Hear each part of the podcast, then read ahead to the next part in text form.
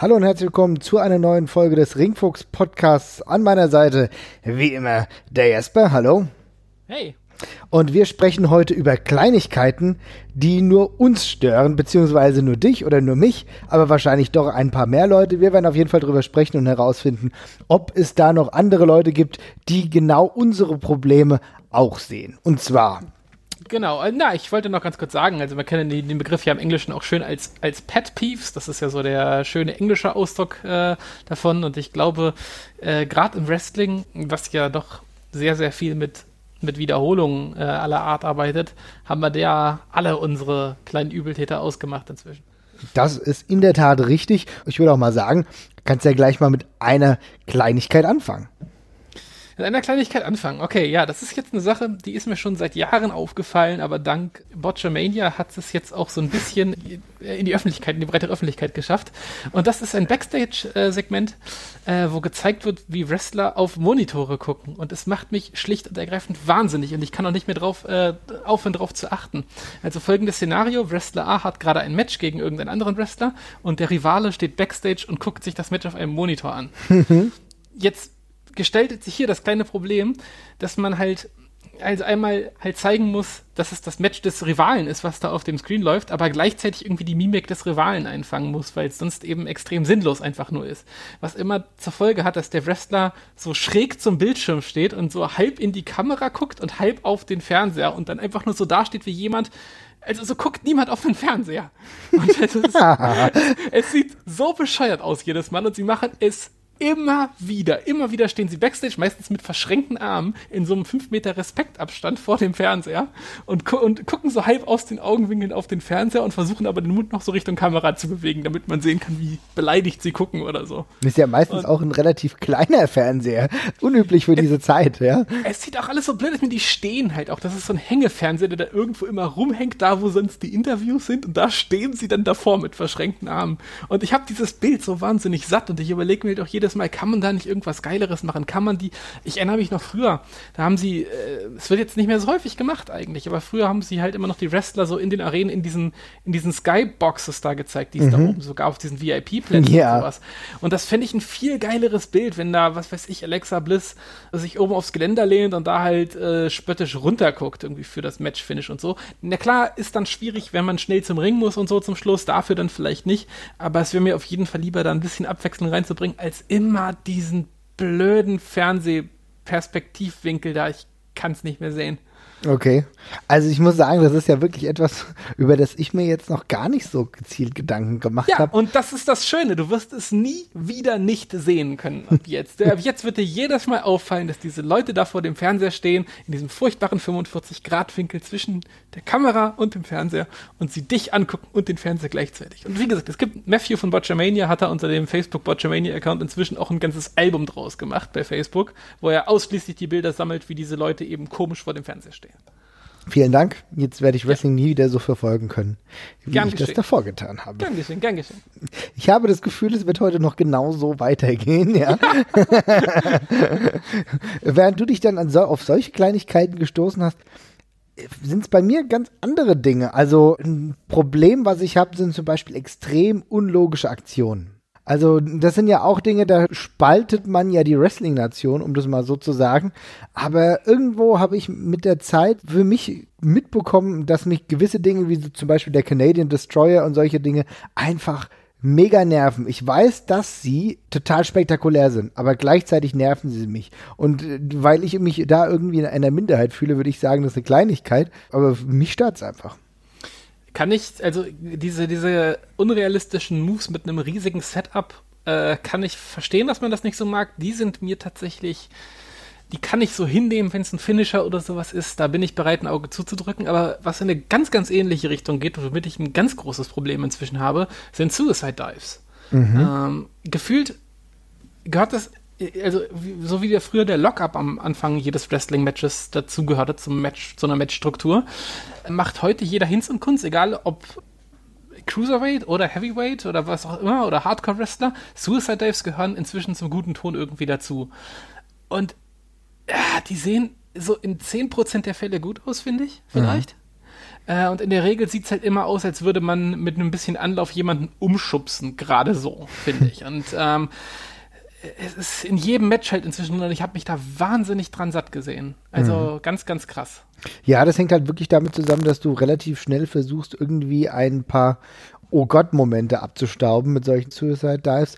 Das ist natürlich auch eigentlich keine optimale Entwicklung, denn es ist eigentlich viel besser, wenn du strategisch an ein Match herangehst, zumindest nach, nach meiner Erfahrung oder nach dem, was heißt Erfahrung, aber nach meinem Gefühl zumindest, dass du halt lieber Sa Sachen machst, die vielleicht auch ein bisschen sinnvoller sind. Suicide Dives haben seine Berechtigung oder haben ihre Berechtigung definitiv äh, und es kommt auch je nach Match oder je nach Wrestler kommt es auch durchaus gut, aber das muss halt nicht inflationär jeder benutzen. Aber das ist genau das Problem, dass du momentan auch, glaube ich, gar nicht mehr oftmals weißt, wie setze ich mich denn selbst ein, sondern nur auf der Jagd bin nach dem mhm. nächsten Oh. Ja, aber das ist ja das, das ist ja genau die Sache. Ich meine, das ist ja inzwischen so ein Standardding geworden, dass das ja gar kein Oh-Moment mehr ist. Also für mich ist das das 2010er Pendant zu den früheren Chain Wrestling Phasen, wo man danach noch beide Wrestler aufstehen und kurz so einfrieren und sich angucken. Und genau so ein fester Mechanismus in Suicide Dives inzwischen geworden. Also ich finde auch, man merkt das halt inzwischen auch sofort, wann das kommt, ne? Also mhm. ich meine, man merkt sofort, jetzt geht diese Phase los. Wenn es ein Singles-Match ist, dann geht der eine Wrestler raus. Wenn es ein Multiman-Match ist, geht oder ein Tag-Team-Match ist, gehen mehrere raus. Und dann merkt man, okay, jetzt geht diese zwei, dreiminütige Phase los, wo Wrestler A und dann Wrestler B meistens direkt danach ihre kurzen Sprüngchen zeigen und so und dann liegen zwei erstmal für 15 Minuten draußen rum und dann geht's drin weiter mit zwei Leuten. Und das sind so die Sachen, also Wrestling kommt nicht, kommt nicht ohne so Konventionen aus, das ist gar keine Frage, aber das sind so Mechanismen, die langweilen extrem, finde ich, irgendwann. Mhm. Ja, also ich meine, es kommt aber natürlich auch wirklich immer darauf an, unter welchem Gesichtspunkt man halt Wrestling betrachtet. Ne? Ich meine, mhm. wenn ich das jetzt Canadian Destroyer Phänomen anspreche, dann hängt das natürlich auch damit zusammen, dass ich Wrestling dann irgendwie als etwas ein bisschen logischeres begreife. Ja, ja, aber, aber ja. wenn du halt das aus einem anderen Winkel siehst, wenn du sagst, es geht dir wirklich nur um das ja rein athletische oder da geht es nur um dieses wirklich, über diesen Show-Aspekt, dann brauchst du dich daran ja nicht stören, weil dann gehst du ja gleichzeitig auch gedanklich damit und sagst, naja, mir ist egal, ob das realistisch oder unrealistisch ist. Die meisten Lucha-Aktionen, jetzt so bei Lucha Libre oder bei anderen, äh, ja, Highfly-artigen Wrestling-Richtungen, die sind ja in der Regel auch komplett sinnlos. Also ich meine, weil du ja kaum einem Gegner mehr Schaden zufügst, wenn du dich dreimal rumswirbelst, ja, als wenn du es nur einmal tust. Und ähm, mhm.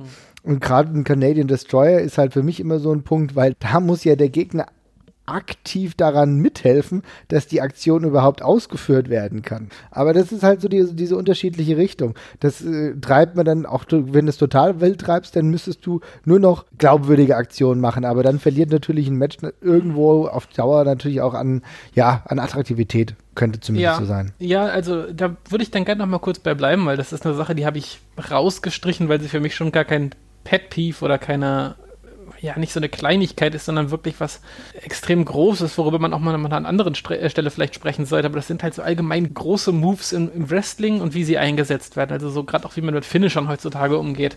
Ich bin da jetzt wirklich niemand, der da so komplett oldschoolig ist und sagt, ja, nach dem Finisher muss jedes Mal sofort der Pin kommen oder so.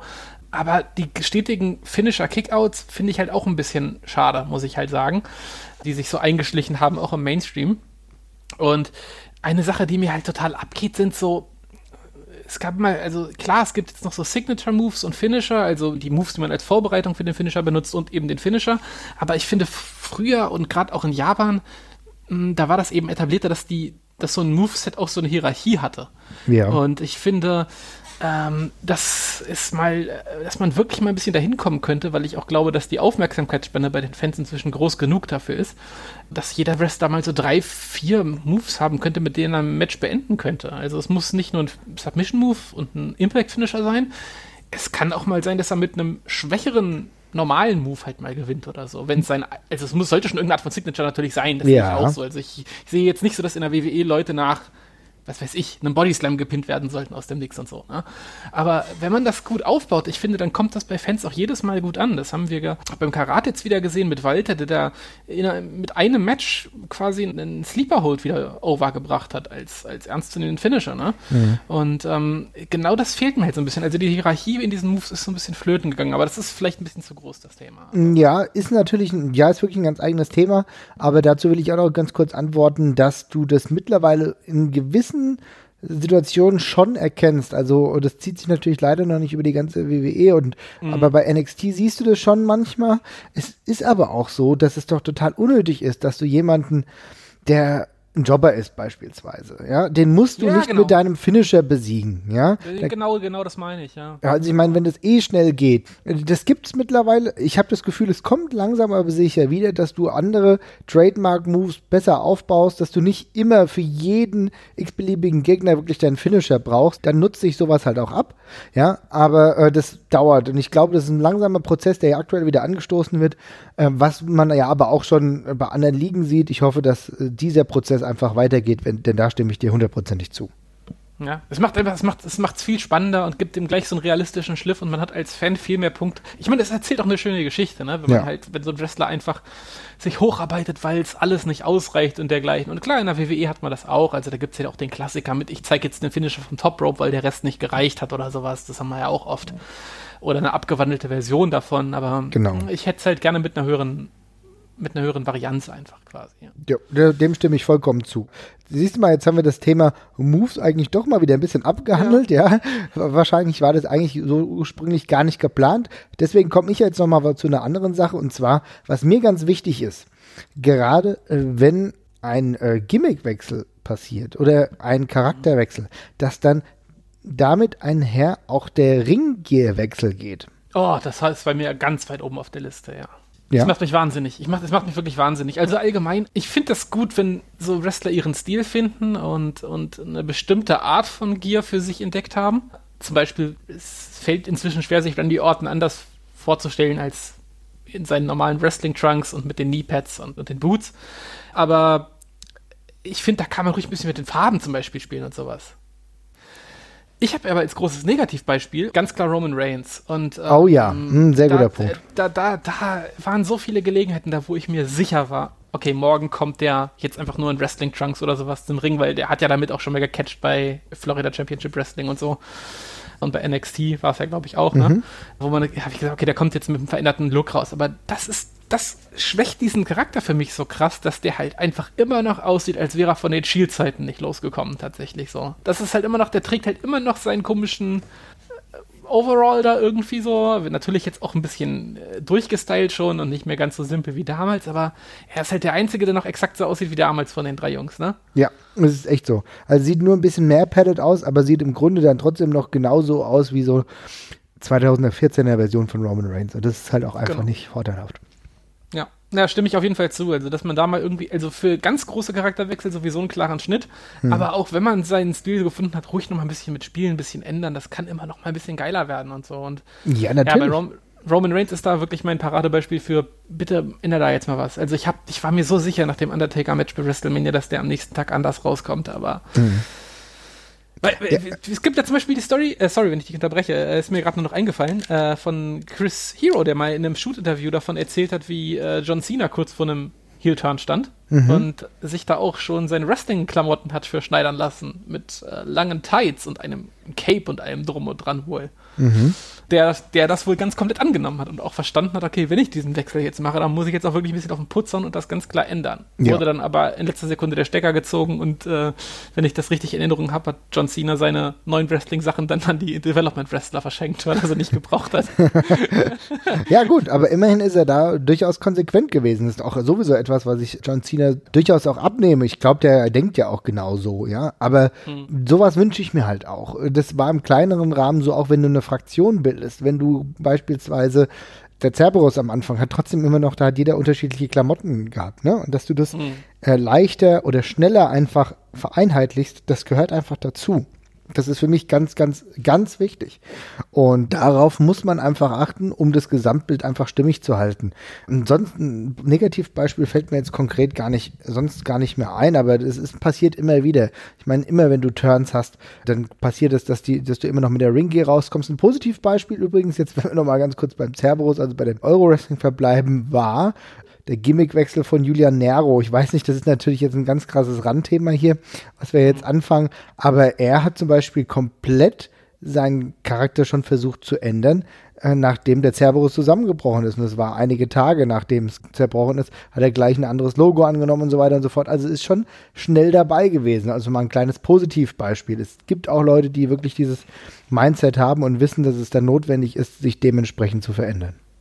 Ja, halte ich auch für einen ganz simplen Mechanismus eigentlich auch, von dem ich auch gar nicht verstehe, warum, den, warum der nicht genutzt wird in solchen Fällen. Ja. Das ist einfach ein ganz klares Zeichen für ein neues Kapitel in so einem Wrestlerleben und würde ich gerne öfters sehen. Aber wenn ich jetzt genau, aber wenn ich jetzt schon bei Julian Nero bin, muss ich leider zu meiner nächsten schlimmen Kategorie kommen, denn oh Gott, oh Gott, nicht Österreicher. Nee, nein, nicht kein nicht Österreicher, aber und dafür, ja, das ist natürlich ein bisschen ungünstig, aber nicht zum Gimmick passende Tattoos. Oh ja, ich, ich äh, ja, ich, es ist komisch. Ich, ich meine, wir wissen ja alle, wie das passiert. Ne? Also ich meine, man macht sich ja so ein Tattoo nicht in der Regel nicht mit dem Hintergedanken, so das wird später aber nicht zu meinem Wrestling-Gimmick passen, aber mache ich jetzt mal lieber nicht so, ne? mhm. sondern das ist halt unter, andere, unter anderen Vorzeichen entstanden. Aber es ist halt schon komisch. Also ich, mir fällt das auch immer wieder auf. Also auch das äh, Rocky-Tattoo von, von Kevin Owens, das er da hat, ne? wo ja. ich auch immer jedes Mal wieder drüber stolpern denke, so, Alter, so ein, da steht so ein Rock-Fan im Ring gerade, obwohl es überhaupt nicht zum Charakter passt. Ja. Und ja, David Starr ist auch so ein Beispiel mit diesem ich weiß nicht, was das ist. ich weiß gar nicht, was das ist, dieses blau-rote Ding, was er da hat. Ja, das sieht irgendwie so ein bisschen aus wie so, ja, das National. logo Ja, so sieht ein bisschen so aus wie so eine National Skateboard Liga oder irgend sowas, genau, ja. Ja, ja, ja, ich weiß es nicht, aber ja, genau. Aber gibt es da noch mehr schlimme Beispiele für? Ich überlege gerade. Naja, gut, also ich habe ja Julian Nero genannt, der hinten irgendwas ganz Merkwürdiges, weißt du noch, was er. Äh, Youth Gone, was? Youth Gone Wild. Youth Gone Wild, genau, genau was ein Song ist von, ich glaube, von Skid Row, was noch komischer ist, aber ich weiß es nicht. Vielleicht, vielleicht hat es auch einen anderen Hintergrund für ihn. ja, ja das wissen wir manchmal nicht, ja. Das ist manchmal ja. auch vielleicht besser, dass wir es gar nicht wissen. Ist aber halt einfach ein, grundsätzlich einfach ein bisschen ärgerlich. Da denke ich mir, meine Güte. Aber ich meine, natürlich, du hast es gerade schon richtig gesagt, das äh, kommt unter anderen Umständen, aber trotzdem harmoniert es nicht so. Also ich meine, bei Bad Bones, bei allem Respekt, ist ja ein guter Typ und so weiter und so fort, aber der hat ja auch so ein paar Tattoos, wo man sich denkt, ja, okay, welchen Sinn hat das jetzt? Und ja, naja, ja. zum Gimmick passt das jetzt aber auch nicht so wirklich. Wobei das wahrscheinlich aber auch so over the top mittlerweile bei Bad Bones ist, dass man das dann einfach auch irgendwo akzeptiert oder den, den Haken dran macht. Bei, bei Bad Bones, ja. Bei Batman ist das sowieso inzwischen alles zugekleistert. Da kann man, da fällt da ein bestimmtes gar nichts mehr ins Auge. Ja. Bei Julia Nero ist es ja echt so, er hat dieses große Ding über den Rücken stehen da beim ersten Mal, wenn man, also inzwischen stört mich das ehrlich gesagt schon gar nicht mehr so. Also es ist, äh, jetzt hat man es so drin, aber beim ersten Mal dachte ich auch so, das passt auch jetzt nicht zu diesem Akademiker ohne Gnade-Kram, den er Genau. Ja, so, ein, so ein bisschen, genau, zu ja. so einem Elevated Charakter, zu einem Typ genau. der Akademiker, ja. Und dann steht dann Youth Gone Wild. Wo passt das zusammen, ne? Das ist natürlich dramatisch, wenn du dann halt oben ohne catchst, ja, dann sieht es halt, sieht man halt leider alles. Das ist halt einfach so, lässt sich nicht ändern. Auf einem ganz anderen Niveau dramatisch fand ich das damals beim Undertaker, der sich Sarah auf seinen ja, auf äh, Hals hat tätowieren lassen. Ja, das musste ja dann auch irgendwann wieder geändert werden. Fand ich aber mega beschissen und hat auch nicht zum Undertaker-Gimmick gepasst. Mhm, ja, stimmt. Das ist auch so eine Sache, die da wurde man einmal darauf hingewiesen, hat man jedes Mal auf den Kehlkopf vom Undertaker geguckt und da stand dann Sarah. Ja, auch wenn er zu der Zeit der Biker Undertaker war, auch irgendwie merkwürdige. Und Sarah kam dann ja auch. Ja, genau, und Sarah kam dann auch, ja, aber in einer ganz schlimmen Fehde übrigens mit DDP, Dinge, die wahrscheinlich alle Beteiligten lieber vergessen wollen. ja. Aber, ähm, aber das hat der Undertaker auch selber eingesehen, dass das, dass das Tattoo nicht so der Burner war, glaube ich. Ne? Nee, es ist ja auch weg, meine ich. Ja, es ist weg, meine, ja, ja. Es ist, ist, mittlerweile weg und ja, also ist auch Frau so. ja auch. Also. äh, ja, was habe ich noch? Äh, eine Sache, die ist, die ist mir, die ist mir kurz vor der Sendung noch eingefallen. Ähm, äh, ich habe ja vorhin schon gesagt, also Wrestling, wir gucken es, also oder nicht nicht unbedingt wir, aber man guckt es jede Woche, ne? gerade wenn man voll drin ist, die TV-Shows wieder mhm. jeden Montag, jeden Dienstag, dann noch Pay-per-Views und man hat ja sehr viel Wiederholungen drin und so. Und eine Sache, die sich immer wiederholt, sind die, sind die, ist die Musik. Und wir werden ja noch mal mm, an einer anderen Stelle über die Themes auch noch mal sprechen im großen Stil.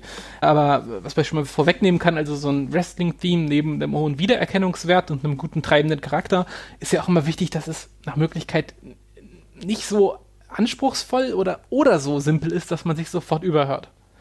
Und eine Sache, mit der ich immer Probleme habe bei Wrestling-Themes, die mich dann richtig hart stören, sind unverständliche Lyrics.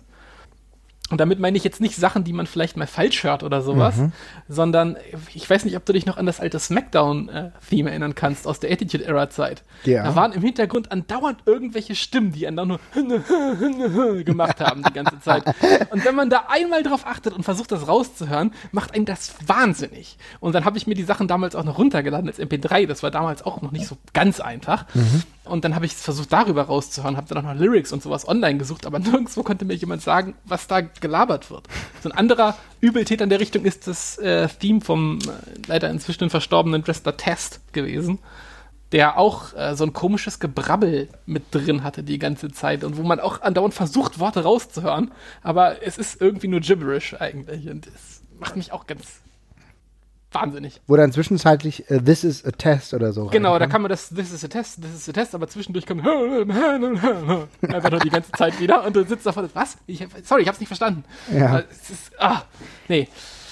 Äh, und das sind halt, das sind so die Sachen, dadurch, dass man es jede Woche wieder hört und irgendwann kann man nicht mehr aufhören, drauf zu achten. Ja, es gibt gar nicht so selten. Ja, das ist wirklich mhm. ein bisschen unschön. Aber wenn du schon bei ähm, Musik bist, jetzt auch wieder, was mir nicht äh, gefällt, ist, wenn Wrestler als Face die gleiche Theme wie als Heel haben. Find ja, vor allem, wenn es halt nicht passt, gegebenenfalls. Ne, das ist halt oft der Fall. Es gibt ja so Themes, ich meine gerade so Themes, der Grund, dass Wrestler ähm, zum Face-Turn ist ja genau der, dass der Heel-Charakter so beliebt wird. Und dann ist es natürlich auch manchmal schwierig, was dran zu drehen, gerade mhm. am Theme. Aber es gibt halt so Themes, die funktionieren nur für eine Seite irgendwie. Und ach, ich weiß nicht. Ja, ja. Hast, du, hast du ein gutes Beispiel aus jüngerer Zeit? Nee, aber ich würde jetzt theoretisch sagen, dass ein Miss-Theme als Face nicht so funktionieren oh, würde. Ja, ja, ja, sehr gutes Beispiel, ja. Und das, das ist einfach, das muss, das ist typisches Heel-Theme, das ist auch super so. Aber wenn du das jetzt einfach rumdrehen würdest als Face, äh, wird es problematisch. Anderes Beispiel, Gegenbeispiel, wie du ja eben schon erläutert hast, Shawn Michaels hat immer als Heel oder als Face gut funktioniert, weil die Theme sich einfach so selbst überlebt hat einfach. Ja, das ist dann irgendwann wird es halt schnell Kult, ne? Und ja, genau. Es ist halt nicht mehr trennbar, aber ja. Also jetzt gerade, es ist auch immer so eine Sache, ich meine, wenn man halt irgendwas so mit Lyrics hat und so einem äh, völlig unverkennbaren Charakter wie Shawn Michaels, dann ne, ja. ist das irgendwann schwer zu revidieren wieder. Aber ja, auch hier Roman Reigns, da hat man den Absprung jetzt vielleicht inzwischen auch verpasst, aber da hätte ich mir ewig lang was gewünscht. Mhm. Ähm, ja. Cesaro genauso, wo man da einfach mal ja, gut, Cesaro ist eigentlich eine typische Heel-Theme, das muss man halt auch sagen. Natürlich ist es aufmerksamkeitserhaschend, aber es ist gleichzeitig auch unglaublich nervig, diese Sirene, ja. Was ich, was ich hingegen übrigens sehr gerne mag, mhm. ist, wenn man so ein Theme nicht ganz umschmeißt, sondern tweakt. Nein, nur so leicht verändert. Das ist doch genau. herausragend. Genau. Guck dir doch an, wie genau. es bei Neville der Fall ist. Neville ja, hat genau. im Grunde die gleiche Theme, die er als Face hatte, aber sie haben ein bisschen was gedreht, dass es jetzt ein bisschen düsterer, nicht mehr so komplett hyped wirkt und dann kommt es herausragend als Ziel zur Geltung. So muss es sein. So kannst du mitarbeiten, ohne dass du komplett den äh, eigentlichen Kern dieser Einzugsmusik komplett veränderst. Dann hat, hat die Person immer noch ihre Einzugsmusik, ihre ikonische Einzugsmusik, aber leicht halt verändert. Das finde ich vollkommen in Ordnung. So muss man es machen. Ja, ähm, genau. Und wo mir das auch noch sehr ähm, positiv in Erinnerung geblieben ist, war bei The Rock ganz einfach. Also bei The Rock ist mir auch noch sehr positiv in Erinnerung geblieben, als man so den Wechsel zum Hollywood-Charakter hatte. Mhm. Einfach nochmal diese Drum-Solos und sowas reingebracht hat, das alles so ein bisschen pompöser aufgezogen hat und so, dass dieser, dass es einfach immer länger gedauert hat, bis man zum, bis die Fans zum Punkt kommen konnten, wo sie mitsingen konnten und ja. so. Äh, das war dann schon war dann auch einfach schon so eine, coole kleine Veränderung. Ja, ja, genau. Es wird oft beachtet, will ich gar nicht sagen, aber Ja. es gibt halt immer wieder die Phasen und gerade äh, bei der WWE ist es nicht mehr aktuell nicht mehr so oft der Fall. Da ist es in aller Regel ist der äh, Gimmickwechsel ja oder beziehungsweise der Heel oder Face-Turn, wissen die Beteiligten das ja und können dementsprechend relativ schnell darauf reagieren. Wo es manchmal ein bisschen problematischer ist, was aber auch natürlich damit zusammenhängt, wann ist die Person in welcher Promotion Face oder Heel ist natürlich im Mhm. Indie-Bereich oder im Euro-Bereich. Ähm, aber auch hier ist es für mein Dafürhalten schon wichtig, auch unterschiedliche Möglichkeiten im Kopf zu haben. Das hatten wir relativ gut damals bei Walter gesehen. Wo es manchmal ein bisschen problematisch ist, gerade wenn du nicht weißt, wer ist, ist der Charakter jetzt Heel oder Face, zum Beispiel Sitochi, da gibt es dann immer mal wieder äh, Schwierigkeiten. Ich bin ja auch kein großer Fan seiner aktuellen Einzugsmusik, seine frühere zu mitsingen fand ich wesentlich besser. Aber auch da kommt es halt drauf an, dass du im Zweifel auch als Wrestler die Möglichkeit hast, zu sagen, ich kann zwischen der und der wählen, je nachdem, ob ich Face oder Heel bin, um Mhm. das dementsprechend einfach besser zu unterstreichen. Ja, das, das stimmt auf jeden Ja, Fall. genau. Was hast du da noch so? Ja, Worte, ganz schlimm, Termini, die einfach äh, krass überstrapaziert werden. Also da ist vor allem halt die WWE ein äh, ganz schlimmer Übeltäter, die ja einfach äh, sich dazu entschließen, ganz konkret, also die haben einfach im Marketing-Seminar, glaube ich, alle mal ein bisschen zu gut aufgepasst und sich das zu sehr zu Herzen genommen und haben dann irgendwie sich von irgendwem erzählt lassen, ihr müsst alles richtig krass branden. Ja, ihr müsst Mm, Leute oh branden, ja. ihr müsst die Titel branden, ihr müsst die, ihr müsst die Divisions branden. So. Es geht mit dem Wort Diva los, was ich gehasst habe, weil es für mich eine sehr negative Konnotation hat. Das haben wir schon mal in dem Frauen-Wrestling-Podcast besprochen, wo man auf gar keinen Fall, Fall Women Wrestler oder sowas sagen durfte. Also es musste immer Diva sein. Das geht weiter beim WWE Universe, wo man nicht mehr von Fans sprechen kann und dergleichen. Und das geht, es hört dann auf und wo es mich wirklich am meisten aufregt, ist in dem Match-Kommentar, wenn die Kommentatoren auf Teufel komm raus die Spitznamen von den Wrestlern äh, verwenden. Und ohne Scheiß, wenn Dean Ambrose noch irgendwie einmal The Lunatic Fringe genannt wird von Michael Cole, dann kotze ich echt im Strahl. Ich halt, das, das ist einfach, ich, es ist einfach, es, es kommt so gestellt drüber. Am besten dann noch so mit Nicknames, die irgendwie so fünf Worte haben oder sowas, Ja, okay. man es nie in einem normalen Setz verwenden würde. Ich hasse das. Also das, ist kotzt wirklich mich aber, schlimm. das kotzt mich aber übrigens auch beim Fußball an. Das macht man beim Fußball macht man das auch sehr gerne, die Kommentatoren, weil mh, es hat ja eigentlich einen relativ praktischen Hintergrund, dadurch, dass man nicht andauernd sagen will, Adrian Neville, Adrian Neville, Adrian Neville oder FC Bayern München, FC Bayern München, FC Bayern München, sondern eben auch mal irgendwie sagen die Bayern oder die, äh, die Rekordmeister oder sonst irgendwas, ja? Ja. Es wird dann halt nur extrem absurd, wenn einem für die entsprechende Person nichts einfällt und man dann, ich weiß noch bei Hoffenheim, wo, wo dann irgendwie immer alle gesagt haben, das sind die Kraichgauer. Oh Gott, Und keine, und keine Sau in Deutschland weiß, wo das Kraichgau liegt oder ob es das überhaupt gibt. Ich glaube, das, ich glaub, das ist so eine Marketing-Idee. Ich glaube, die Region wurde jetzt einfach so genannt. Und genauso ist es beim Wrestling halt auch. Da werden dann immer diese Spitznamen genannt. Und wie gesagt, Lunatic Fringe. Wenn ich das einfach, oh, das schüttelt mich. Ja, gerade die Assoziation zum Fußball ist da sehr gut. Da gibt es dann auch immer so, ich meine, ich bin Eintracht-Fan, ihr werdet es mir nachsehen. Gibt es dann auch manchmal noch Leute, die die Riederwettler sagen. Wenn du aber weißt, dass die Oh. Profiabteilung eigentlich mittlerweile schon immer an der Commerzbank Arena verortet ist, also seit, seit das vielen Jahren. Ja, und, und im Riederwald halt noch der Amateurbereich oder die e.V. halt ist, dann macht das halt noch weniger Sinn, ne? Aber äh, es wird halt um Substitute gerungen, um es mal so zu sagen, damit man nicht- nicht immer das Gleiche verwenden muss. Aber wenn du schon bei diesen Worten bist, dann muss ich sagen, hast du vollkommen recht, was mich auch extrem nervt. Und es wird sich leider nicht mehr ändern. Und ich verstehe auch irgendwo den Hin- Hintergrund. Aber dass die WWE auf Teufel komm raus eigentlich nie mehr Wrestling sagt, ja, sondern es ist Ja. immer Sports Entertainment. Es ist immer Sports Entertainment. Ich verstehe das, dass du das auch so brandest und ich verstehe das auch, dass du dich selber so siehst, aber trotzdem ist es kein Verbrechen, manchmal Wrestling zu sagen, ja. Und Ja. du hast schon das Gefühl, dass gerade auch Kommentatoren darauf getrimmt werden. Nigel McGuinness in jüngster Vergangenheit, einer, dem das auch ausgetrieben werden musste, Wrestling zu sagen. Ist ein bisschen ärgerlich, weil man muss es ja nicht, man muss ja nicht fünfmal Wrestling sagen, das kann ich nachvollziehen, aber dass es schon irgendwo daher kommt, kann man doch noch mal irgendwo im Nebensatz erwähnen. Ja, ja, äh, was man da oft vergisst, also es gibt ja, es ist ja auch mal dieses, das müssen wir mal gucken, ob wir das für die Shownotes nochmal finden. Es ist ja mal irgendwie dieser, dieser Merkzettel, dieser Notizzettel aufbekommen, den angeblich die äh, Kommentatoren mal bekommen haben, von Vince McMahon tatsächlich, äh, wo genau drauf stand, wie sie bestimmte Begrifflichkeiten zu nennen haben. Ich meine auch, dass der echt war. Da stand halt zum Beispiel drauf, ja, wir sind hier nicht Wrestling, sondern es ist Sports Entertainer, wir sagen hier nicht Wrestler, sondern Superstars. Aber da waren auch so ganz andere Sachen drauf, die mir davor noch nie so richtig aufgefallen sind. Zum Beispiel dass man nicht mehr Title sagt oder lange nicht mehr gesagt hat, mhm. sondern es immer der Championship war einfach nur, ne? I'm challenging you for the blah blah Championship oder äh, man kriegt einen Championship-Shot oder sonst irgendwas. Und das ist schade, weil gerade wenn so ein Wrestler gerade eine feurige Promo hält, dann klingt, ich will den verdammten Titel haben, einfach deutlich geiler und, und, und roher. Ne? Und mhm. äh, wenn dann irgendwie alle nur noch so Corporate-Sprech von sich geben, dann verwässert das eben auch extrem. Ja, das ist stimmt. Und gerade wenn du halt die Titles ansprichst, was mich in diesem Sinne auch manchmal wirklich ein bisschen nervt, ist diese absolut weltfremde Bezeichnung von einigen Titeln, ja. Also ich meine, ja. der Universal Title, warum? Und das ist ja. jetzt halt der Titel des WWE-Universums. So, ja. Aber mich hat das auch damals immer genervt, der World-Title und der WWE-Title. Also, also auch damals beim ersten Roster-Split fand ich das schon ein bisschen merkwürdig. Da finde ich das jetzt teilweise gerade bei den Frauen konsequenter gelöst, dass du einfach sagst, der SmackDown Women's Title und der Raw Women's Title. So macht das für mhm. mich Sinn. Der SmackDown Tag Team Titel und der Raw Tag Team Titel. Das ist sinnvoll. Aber dass es einen World-Title gibt und einen Universal-Title, also wollen wir demnächst noch einen Extraterrestrial-Title einführen ja, oder irgend sowas? Ja.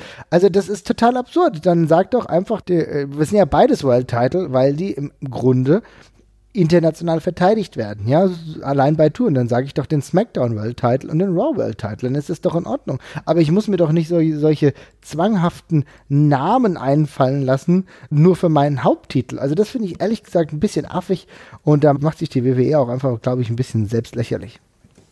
Ja, ich mag diese gestellten Begriffe auch, auch nicht. Das, ähm, es nimmt auch Schmackes raus aus, aus, den, aus, aus, dem, aus dem eigentlichen Wort, finde ich irgendwie. Ja. Schade, ja. ja was hast du denn noch? Ja, was ich noch habe, äh, gerade jetzt in dem Gespräch herausgefunden, was mich nervt, sind im Hinblick auf die Number One Contender zwei Punkte. Zum einen finde ich es mega unsinnig, dass du den Number One Contender mittlerweile immer öfter dadurch bestimmst, dass eine Person den aktuellen Titelträger besiegt. Ja, also, ja. ja. wir machen jetzt ein Match und wenn du das Match gegen den Titelträger gewinnst, dann bekommst du einen World Title Shot oder einen Title Shot. Das finde ich total sinnlos. Also, das ist, kann doch nicht der Sinn eines Aufbaus normalerweise sein. Das kann manchmal in einer Storyline in einem gewissen Maße durchaus Sinn machen. Wir sehen es jetzt. Ich weiß, es geht jetzt ein bisschen tiefer, aber wenn wir jetzt uns aktuell die WXW zum Beispiel anschauen, wo Emil Sitochi Jörn Simmons gepinnt hat, dann macht es vielleicht noch irgendwo Sinn, weil du einen längeren Aufbau hast. Aber einfach so, den aktuellen Champion einfach verlieren lassen gegen einen potenziellen Herausforderer, finde ich ein bisschen schwach. Das kann man auch besser erklären. Ja, und gerade im Zusammenspiel mit dieser, mit dieser unsäglichen Rematch-Clause, die es ja in der WWE auch immer gibt, wo es dann nach jedem Pay-Per-View nochmal einen Aufguss von dem Match gibt und das Match hat es im, im, schlimmsten Fall dann schon zwei oder dreimal vor dem Pay-Per-View gegeben, was ja in der Vergangenheit auch wirklich oft vorgekommen ist. Also, dass wir es beim Pay-Per-View das vierte Match gesehen haben. Ich kann mich noch an eine schöne Liste erinnern, die letztes Jahr mal rumgegeistert ist von Matches, die die WWE in der Woche vor dem Pay-Per-View gebracht hat. Also das gleiche Match am, beim Raw oder vor dem Pay-Per-View oder beim SmackDown. Und das sind so Sachen, die, die schnalle ich einfach nicht. Und das sind auch, das, also das merke ich bei mir selber auch. Ich bin dann einfach deutlich weniger gespannt auf dieses Match.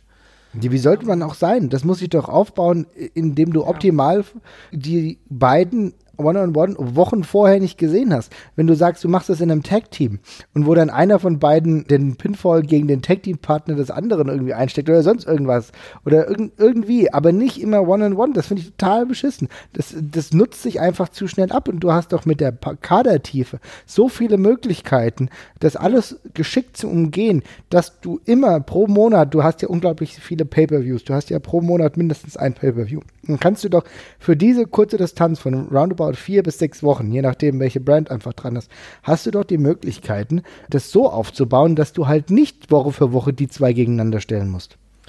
Ja, abgesehen davon halte ich es äh, mal noch eine Spur weiter gedacht. Ich weiß halt auch nicht, ob der Champion jede Woche oder auch nur jede zweite Woche seinen Titel oder verteidigen muss oder überhaupt wresteln muss bei solchen Shows. Das ist halt mal so die nächste Sache. Ne? Also sei ein Star und mach dich rar. Vielleicht nicht so rar wie Brock Lesnar, aber ähm, ich muss so ein, ich meine, so ein Champion beim Boxen oder beim, in der UFC oder sonst irgendwas, der kämpft auch nicht alle Woche, jede Woche oder alle zwei Wochen. Also äh, gut, zugegeben, da kämpft niemand jede zwei Wochen, aber äh, ich, ähm, trotzdem, ich finde halt, wenn, du ein Champion bist, dann finde ich es auch von der Storyline her logisch, wenn der nicht jede Woche kämpft und so. Und fände es auch geiler, wenn das was Besonderes ist, wenn der, wenn der in den Ring geht, ne?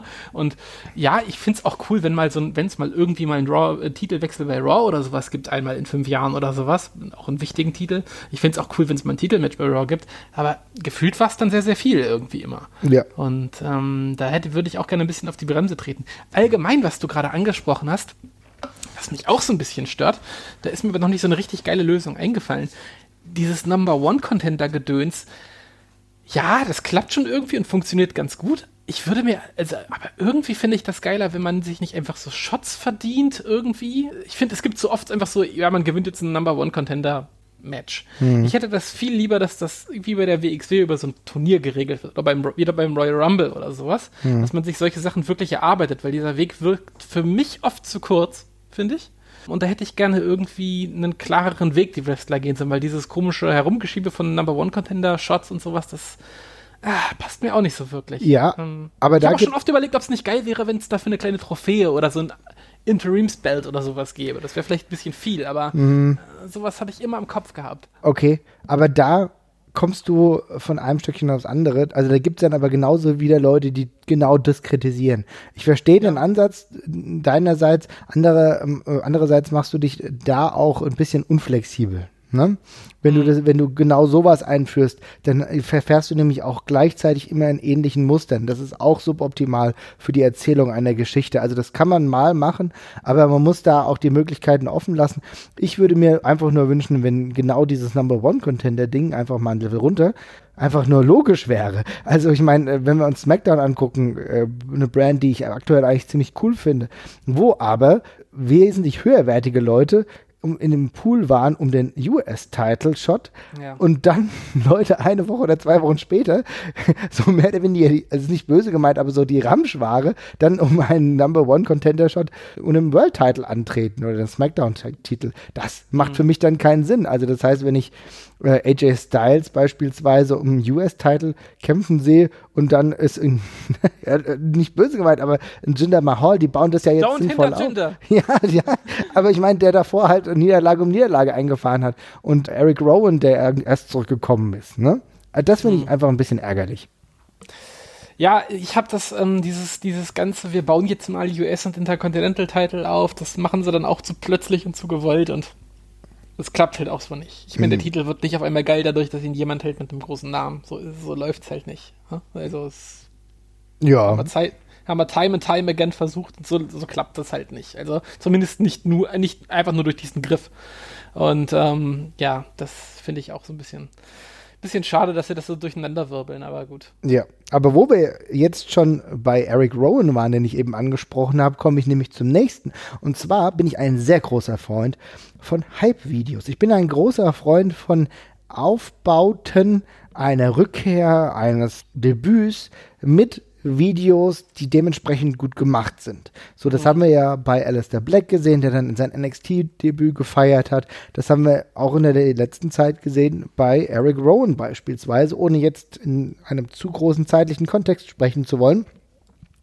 Dieser Mann ist dann ja dann zurückgekehrt bei SmackDown aktuell, hat aber nichts davon erklären lassen oder es gab nicht die Möglichkeit, dass er irgendwas erklären konnte von seiner geänderten Maske oder warum er jetzt herkommt. Also da, ich weiß, du hast bei SmackDown vielleicht nur zwei Stunden Zeit, aber zwei Stunden sind immer noch relativ viel. Aber dann erklär doch ein bisschen was, was du so in dem Hype-Video gemacht hast, warum er das jetzt im ja im realen Ringleben oder bei SmackDown jetzt umsetzt. Also ich meine, er hat ja zum Beispiel eine veränderte Maske. Warum ist sie denn verändert? Was hat sich da abgespielt? Dass du diese Tiefe, die du andeutest, leider gar nicht mit reinbringst. Charaktertiefe. Wenn du A sagst, musst du auch B sagen. Und wenn du immer diese Hype-Videos machst, wir haben ja früher schon mal drüber gesprochen, schon in einer ganz früheren Ausgabe, dass ein Hype-Videos natürlich immer eine gewisse Erwartungshaltung aufbauen. Aber wenn du sie überhaupt gar nicht bestätigen kannst, nachdem das Debüt passiert, passiert ist oder nachdem die Rückkehr passiert ist. Das ist schon sehr enttäuschend. Kann ich nur zustimmen. äh, gerade das, das, das Beispiel mit Rowan äh, habe ich, hab ich tatsächlich auch eins zu eins so empfunden. Also das war auch so, okay, und, und jetzt? Das, das war's jetzt? Also er kommt jetzt nicht und sind auch so, sind auch, sind auch Handgriffe, die, die mir immer sehr gut gefallen haben. Hier gerade zum Beispiel, ja. Ähm, ich, ich weiß, niemand steht so auf Wade Barrett wie ich, aber Wade Barrett hatte dieses, hatte dieses geile Hype-Video, nachdem er irgendwie mal eine längere Pause hatte. Ich weiß nicht, ob es so eine Verletzungspause war, ich glaube ja. Äh, wo er dann diesen Bärnackel Fighting-Gimmick so zurückgekommen ja. ist, wo sie andauernd diese, diese Fight Club-Hype-Videos quasi gemacht haben, die ich super cool fand. Ich bin drei Wochen, nachdem er wieder da war, war das alles vergessen. Also war dann auch wurscht, aber die Idee fand ich geil und sowas. Und das kann auch ruhig eine Weile dauern, aber dieses ähm, einfach mal Leute reinschmeißen und gucken, ob irgendwas hängen bleibt, das ist in der Tat immer sehr, sehr kritisch, ja. Mhm. Ich finde es einfach schade, weil du steckst ja viel Mühe und Energie in ein Hype-Video und das muss ich doch auch konsequenter einfach dann im, ja, wie soll ich sagen, im realen Wrestling-Umfeld doch doch mal umsetzen lassen. Und das nervt mich einfach, ja. Ähm, ja, aber ich meine, wir, wir reden hier von der Promotion, oder wir reden hier zumindest teilweise von der Promotion, die halt irgendwie ein Jahr lang Emmalina-Hype-Videos fährt und äh, dann am Tag des Debüts den Stecker zieht. Ich meine, das, das kommt halt auch nicht von ungefähr, ne? Ja, das kommt ja. halt nicht von ungefähr. Klar, klar. Also ich will gar nicht wissen, was die alles sich teilweise überlegt und ausgedacht hatten und dann einfach so als Last-Minute-Entscheidung, nee, wir machen das jetzt auch mal irgendwie anders. Das ja, aber gerade wenn ja so wie bei Eric Rowan, äh, wenn ja der Charakter genauso debütiert, weißt du? Ja. Dann einfach ein bisschen mehr Tiefe dem Ganzen hinzugeben. Bei Emmalina war das ja wieder eine andere Situation. Die hat ja dann plötzlich wieder das ganz alte Gimmick bekommen, was ja auch wesentlich besser ist. Naja, aber das, also laut dem, was ich jetzt gelesen habe, war das ja nicht so geplant. Dann erklär uns doch mal, was denn geplant war. Ein kleiner Schwank. Also von dem, was ich vorhin gelesen habe, es kann auch einfach nur Dodgy-Scheiße gewesen sein, aber das Emmalina-Gimmick, dieses Blond-Bombshell-Gimmick, so war es auch wirklich geplant. Also so ein Callback an alte Steven-Zeiten quasi, ne? Das war wirklich geplant so durchzuziehen und man hat dann irgendwie eine Woche oder zwei Wochen bevor sie debütieren sollte, kalte Füße bekommen und dann gesagt, nee, wir machen das jetzt doch anders, wir machen einen Rückzieher. Okay. Und angeblich ist das jetzt das Gimmick, was an Lana gegangen ist. Mit, dem, mit der Tänzerei. Oh. Äh, die macht jetzt ja einen auf sexy Mäuschen und oh. Aha, okay. Hm. Und äh, wie gesagt, äh, es wirkte auf, auch mich, auf mich nicht so wie ein geil durchgezogener Troll-Move, sondern es nee. war einfach so, erinnert euch an diese ganzen Videos, die wir euch gezeigt haben, vergesst das jetzt mal, ist nicht so wichtig. Ja. So, und das war einfach so, äh, das gab auch keine große Erklärung oder sonst irgendwas, sondern einfach nur, ja, ich bin jetzt hier, ich mache das jetzt doch anders. Mhm. Und ja, das, diese Inkonsequenz da, die, die treibt einen teilweise schon in den Wahnsinn, weil man will ja auch als Fan manchmal gar nicht so wahnsinnig viel, was das angeht. Ne? Man klammert sich da ja einfach nur so an so ein bisschen Kohärenz und Charakterbau und sowas und Ah, wenn selbst das dann nicht klappt, ist das schon bitter, ja. Ja, und genau daran klammere ich mich halt. Und das ist halt auch immer besonders schade, wenn ich gute Ideen sehe, die aber nicht zu Ende gedacht sind. Ein Beispiel, ganz aktueller Zeit. Die WXW hat vor ein, zwei Wochen ein Video veröffentlicht, nur so ein kleines Nebenbei-Video, wo sie Jackson Stone abgebildet haben und wie so eine Kamera, ja, wie so eine Handycam, die ihn jetzt stalkt. Ne? Das hatten wir früher schon mal, das gab es bei Goldust, das gab es, glaube ich, in der WCW auch mal. Mhm. Also diese typische Stalker-Cam oder Promi-Cam, muss man so zu sagen. GTV war das da. Genau, ne? genau. Und die WXW hat gedacht, das machen wir mal, das fand ich auch super, das hat gut funktioniert. Und sie haben danach dahinter gesetzt, tmz.de. Ne? Also man kennt ja TMZ ja. als amerikanisches Promi-Portal. Ja. Problem ist. Promi-Flash Amerikas, bloß in tausendmal größer, ja. Genau. Problem ist, ich bin dann der Typ und guck dann, gebe dann tmz.de ein und habe die Hoffnung, dass ich dann zu einer WXW-Seite komme. Das war nicht der Fall. So, und das ist halt für mich ärgerlich. Ja, weil das ist diese letzte. Das ist, das Service Center, das ist Service Center Tourismus, Callcenter, Versandservice und Logistik. Ja, genau. Und das ist halt Service bitte. heißt, das ganze Geschäft mit den Augen des Kunden zu sehen. Alex Heitzer. Ja, siehst du, weißt du Bescheid. Es war auch schön, aber nicht das, wonach ich gesucht habe. nee, tatsächlich nicht. und da hätte ich mir einfach gewünscht, dass diese gute Idee einfach nochmal rumgedreht wird und nochmal tiefer eingespielt wird, dass ich sage, okay, jetzt habe ich diese TMZ-Adresse und nutze die dann. Und im Zweifel lasse ich die nur auf wxw-wrestling.com. Ist für mich in Ordnung. Akzeptiere ich noch. Noch besser wäre eine ganz eigene Webseite, aber das ist natürlich auch immer so eine Ressourcensache. Aber trotzdem, ja. wenn ich weiß, dass ich die Adresse aber nicht bekomme, dann muss ich doch nicht TMZ nehmen. Dann nehme ich irgendwas anderes oder nehme TMZ nicht .de, sondern Punkt, was weiß ich, EU oder so. Es gibt ja verschiedene Endungen mittlerweile, die, die wahrscheinlich frei wären, weißt du? Und das ja. ärgert mich einfach, wo ich einfach eine richtig coole Idee einfach klasse fand, aber leider nicht zu Ende gedacht wurde. Ja. Ja, was hast du denn noch sonst? Noch sonst habe ich einiges. Jetzt bin ich nämlich Okay, gerade so ein bisschen on a roll. Und ja, dann schieß mal los. ja, und ähm, was mich sonst manchmal ein bisschen stört, sind unnötig lange Matches. Ich habe das Gefühl, dass wir in einer Zeit leben, in der Wrestling ja auch wirklich, äh, zumindest in gewissen Ligen, mehr als Sportart passiert. Zum Beispiel aber auch bei NXT. Und da habe ich manchmal das Gefühl, also gerade so bei Debüts, muss nicht immer alles elendig lang gehen. Und ich weiß, okay, da stehen zwei Wrestler im Ring, die haben es schon drauf und die haben beide ihre Qualitäten. Und ich verstehe es auch, dass sie theoretisch ein längeres Match haben könnten, aber es muss nicht immer sein. Beispielhaft hier das Debüt von Alistair Black gegen Almas, ja, bei dem letzten NXT Pay-Per-View. Ich weiß, die beiden, die haben eine gewisse Chemie, die können ein geiles 20-minütiges Match haben, aber es ist das Debüt von einem Alistair Black, der hier reinkommt wie eine Maschine. Der kann auch fünf Minuten weniger gegen Almas wresteln, Ja. ohne dass äh, Almas komplett beschädigt ist. Und das ging mir zum Beispiel einfach einen Tick zu lang und das ist oftmals der Fall. Ja, also das ist sowieso eine Sache. Ich finde, also das ist ja auch so eine Sache, wo ich ähm, äh, sage, da haben wir damals alle völlig falsch gelegen, als wir irgendwie so das Mitte, Mitte 2000er Indie-Wrestling so abgefeiert haben und alle so geil fanden. Mit, das so ein Match muss so lang sein und was weiß ich nicht alles, ne? Und du guckst das heutzutage an. Ich, ich, sorry, ich halte das 45 Minuten, halte ich das teilweise immer nicht mehr aus und die wenigsten Wrestler vermögen mir da so viel reinzuhauen, dass ich das sehen möchte, ne?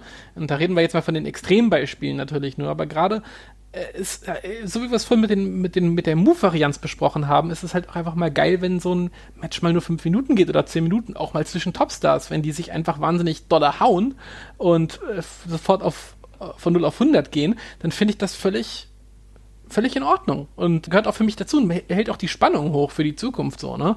Das war ja einer der Gründe, warum ich zum Beispiel Goldberg gegen Lesnar so geil gefunden habe, weil es einfach auf diesen ganzes, auf das ganze Vorgeplänkel verzichtet hat. Also natürlich mit dem Hintergrund, dass die beiden das nicht hätten leisten können einfach, aber dann eben einfach gleich in die Vollen gegangen sind. Und das äh, bricht eben so dieses ganze Konstrukt von Wrestling, was man im Kopf hat, auch sehr auf. Ja, auf jeden Fall. Ich fand, das war ja sowieso einer der best gebuckten Matches in der letzten Ja. Zeit. Das hat einfach Ja. gut gepasst. Und natürlich auch mit den Umständen, die du gerade besprochen hast, aber auch mit dem Hintergrund, dass du nicht halt alles ewig lang immer ziehen musst. Es gibt keine Konsequenz, es gibt keine Notwendigkeit, das so zu tun, wenn du weißt, dass du es auch ein bisschen knackiger besser haben kannst, ja. Und ähm, Also ich hätte auch mal wieder nichts gegen den World Heavyweight Title Match zwischen zwei Wrestlern, wo man, wenn du bei Brock Lesnar und Goldberg, ich will jetzt nicht sagen, man konnte damit rechnen, dass sowas kommt, aber wir haben uns ja alle gefragt, okay, wie kriegen sie, wie kriegen die dieses Match hin? Das Ja. war ja so der Grundtenor, mit dem alle rangegangen sind.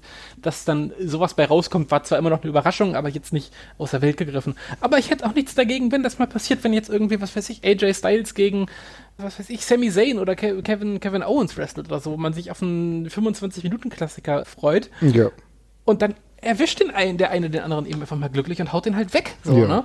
genau. So, das ist halt auch geil. Mhm, auf jeden Fall. Und da bringst du ja wieder neue Variabilität in diese Abläufe, was ja dann Genau. gar kein Nachteil ist. Also Genau. ich meine, im meine, das Endeffekt ja hast du noch Grund, mehr warum wir- gewonnen. Mhm. Warum, Genau, exakt. Und das ist ja auch der Grund, warum alle UFC teilweise so, oder nicht alle, aber viele UFC so spannend finden, weil ein geiler Kampf kann da über fünf Runden gehen und per Split Decision enden oder eben nach 20 Sekunden durch einen spektakulären KO oder sowas ausgehen oder so, ne? Aber Mhm. es gibt halt verschiedene Art und Weisen, wie so eine geile Dramatik zustande kommen kann. Und ich finde das halt schade, wenn äh, man sich da von vornherein darauf einigt. Main Event heißt ja, was weiß ich, 18 Minuten plus und alles darunter wäre eines Main Events nicht würdig und dann wollen die Leute ihr Geld zurück. Ich, das glaube ich halt allgemein halt auch nicht. Also ich glaube, ja, vielleicht sind die Reaktionen dann vor Ort geschockt oder dergleichen, aber ich glaube, man ist da teilweise zu zimperlich mit den Wrestling-Fans einfach und äh, auch zu vorsichtig. Ja, ich denke, du hast ja auch in, bei einer Card immer die Möglichkeit, das dementsprechend zu steuern. Dann gibt es ja längere Matches und gibt es auch kürzere Matches, weißt du? Aber du musst nicht jedes Match, muss nicht 20 Minuten gehen, weißt du? Also ich meine, Ja. du hast ja die, die Möglichkeit, das durchaus zu steuern und das mit anderen Dingen anzureichern, dass die Card trotzdem voll genug ist und die Leute in, unterhält. Das ist ja das, ist doch, das ist ja der Vorteil beim Wrestling, dass du die Möglichkeiten hast, das dann so aufzubauen, dass es trotzdem in sich stimmig wirkt, ohne dass du jetzt einen 20-Minuten-Klassiker auf oder 25-Minuten-Klassiker präsentieren musst, weißt du? Ja, ja. Ja, was anderes, was ich noch habe. Ich mach mal kurz so zwei, drei Kleinigkeiten. Ja. Wir machen hier gerade an die großen Konstrukte. Dance-Offs. ich will das gar nicht, ich sage einfach nur Dance-Offs. Ich sage, komm, mach du den Rest. Ich sag nur Dance-Offs. Also ich meine, das war mal, es war mal lustig, ja. Wir haben alle herzlich gelacht. Aber es reicht, oder? Geht dir das jetzt, sag ich mal, bei der WWE so? Oder meinst du gerade jetzt im Euro-Indie-Bereich? Weil ich glaube, Im Euro-Indie-Bereich, in der, ja, in Ja. der WWE, in der WWE gibt es dann wirklich wenig dance Ich wollte gerade sagen, fällt mir nicht mehr wirklich ein, ne? Also, Aber äh, ohne Scheiß, jetzt, wenn, das, wenn ich das nächste Mal bei einer, bei einer Euroshow bin und jemand schreit den ersten dunkelhäutigen Wrestler, dass es einen Dance-Off geben muss, bloß weil er halt schwarz ist, dann. also da fliegt das, also ich meine, das ist halt einfach unfassbar. Also, Ja. ich meine, das. Ich, also beim Karat war es, ich finde, es ist immer so ein klein, kleiner Teil, aber also abgesehen davon, dass es halt auch nicht witzig ist, wenn das mehr als einmal alle sechs Monate passiert, finde ich. ich weiß nicht, ich, ich kann dem ehrlich gesagt aktuell noch was Lustiges abgewinnen, muss ich sagen. Ich finde es noch nicht so dramatisch. Also, wenn ich das jetzt bei jeder Show sehen würde, wäre es in, in der Tat wahrscheinlich wirklich nervig, aber so häufig kommt es für mich noch nicht vor, ja. Weiß nicht, also ich finde es noch nicht so schlimm. Na gut, dann habe ich mir vielleicht schon satter gesehen als du. Ja, ich habe das hab- aber schon gedacht, dass das kommt, weil du das schon mal am Rande irgendwann erwähnt hast, dass dich das ein bisschen nervt. aber ist ja auch vollkommen okay. Dafür nerven mich Musikgimmicks. Ich, Mm, siehst du, jetzt kommen wir zu den kontroversen Punkten. nee, Ne? ich muss jetzt gerade, nee, ich muss jetzt gerade, ich gehe jetzt gerade mal durch, welche mir alle einfallen. Naja, aktuell zum Äh, Beispiel. Nee, würde ich, ja, gut, aktu ja, aktuell sind die alle scheiße, sind die auch alles Jobber. Aber, aber, aber generell, nee, aber erzähl erstmal. Generell würde ich ihm schon mal nicht zustimmen. Ich habe früher immer so dieses, ja, was war das? War das Jeff Jarrett früher, der äh, auch immer, ja, hatte schon musiklastiges Country-Gimmick Ja, gehabt, klar, ja. natürlich, natürlich. Hier mit dem Roadie noch zusammen und Genau, und das fand ich damals schon mega beschissen, auch wenn er so. Ja, aber unglaublich Jeff lächerlich Jarrett aussah. ist ja einfach scheiße.